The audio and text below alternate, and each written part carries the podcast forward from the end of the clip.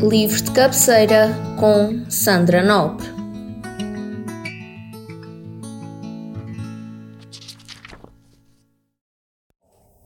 Então, eu, eu vou falar de um livro que me marcou profundamente. Não vai ser novidade, porque já me ouviu falar dele. Uh, não o tenho propriamente na, na, mesa de cabeceira, mas tenho na, numa das minhas estantes, e é um livro ao qual volto com muita frequência que nunca mais li da capa a contra capa, verdade seja dita, mas que consulto, abro muitas vezes assim aleatoriamente e leio durante uns minutos, sempre com muito prazer. E ainda antes de revelar o título, é um livro que, agora que eu sou biblioterapeuta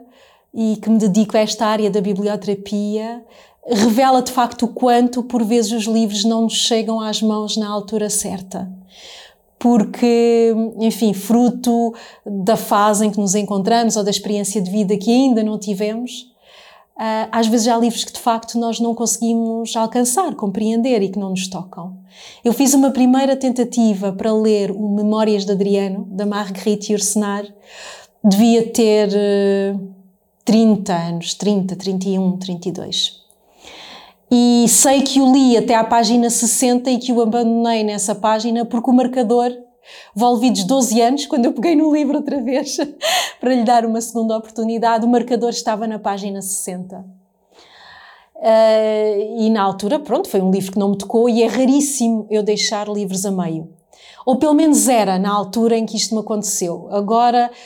com 50 anos já tenho a perfeita consciência de que a vida é demasiado curta para ler tudo o que há de bom e, e, já, já é com menos sentimentos de culpa que ponho os livros de parte quando não me estão, enfim, quando não me estão a tocar. Portanto, este Memórias de Adriano uh, ficou ali por volta de meus 30, 31 anos na página 60 e quando peguei nele já uh, 10, 12 anos envolvidos, teve outro impacto e transformou-se para grande surpresa minha, porque eu não estava à espera de tanto, no livro da minha vida ou num dos livros da minha vida. É, é, é um livro que eu considero que tem toda a humanidade lá dentro e todos os assuntos que dizem respeito a esta experiência de estar aqui, de, de ser-se humano e de se viver, enfim, brevemente neste, neste planeta, e eu creio que está lá tudo a Marguerite Yourcenar traça uma, uma biografia romanceada do imperador Adriano, um dos grandes imperadores uh, romanos. Ele está no fim da sua vida, portanto envelheceu e sabe que vai morrer brevemente, e escreve uma longa carta ao seu sucessor, o Marco Aurélio. Uh, e, e, faz um, um, um, apanhado do que mais importante lhe aconteceu, aquilo que ele acha que é importante deixar como testemunho para quem vai governar a seguir. E então fala sobre, sobre tudo, sobre a guerra, sobre a paz, sobre os sonhos que ele tinha para o Império Romano, para aquilo que ele achava que o Império devia ser, um lugar de, de paz, de respeito, puxa também para um assunto que me diz muito, porque eu gosto muito de viajar, e ele fala nesse desejo do Império Romano ser um lugar sem fronteiras, onde as pessoas pudessem circular livremente, sem que lhes perguntassem de onde é que vão, para onde é que, de onde é que vêm, sem a necessidade de, de, de justificações e de documentos. Fala muito na relação dele com a literatura, com a poesia, com a gastronomia, com o desporto. Ele era um homem que gostava de nadar, gostava de cavalos, na sua relação com as mulheres, mas também com os homens, porque ele teve uma, uma relação homossexual muito intensa uh, com, com um jovem. E está lá tudo, está lá a plenitude, uh, o, a maturidade, uh, da leitura que eu fiz e da memória que tenho, com poucos arrependimentos, honestamente, e,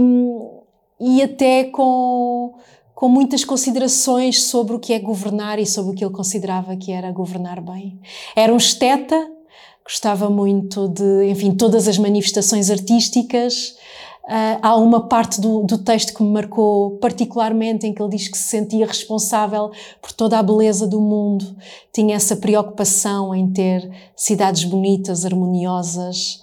Uh, e eu preciso de beleza, acho que todos nós precisamos de beleza à nossa volta, mas eu eu, não, eu reajo muito mal com, com os ambientes feios, às vezes quando ando aí pelo país e passo por aqueles subúrbios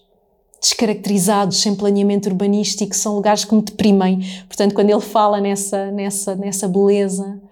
uh, identifiquei-me muito com o Imperador Adriano. Portanto, é, é, um, é, um livro, é um dos livros da minha vida e sem estar na cabeceira é definitivamente um livro que está ao alcance rápido das minhas mãos.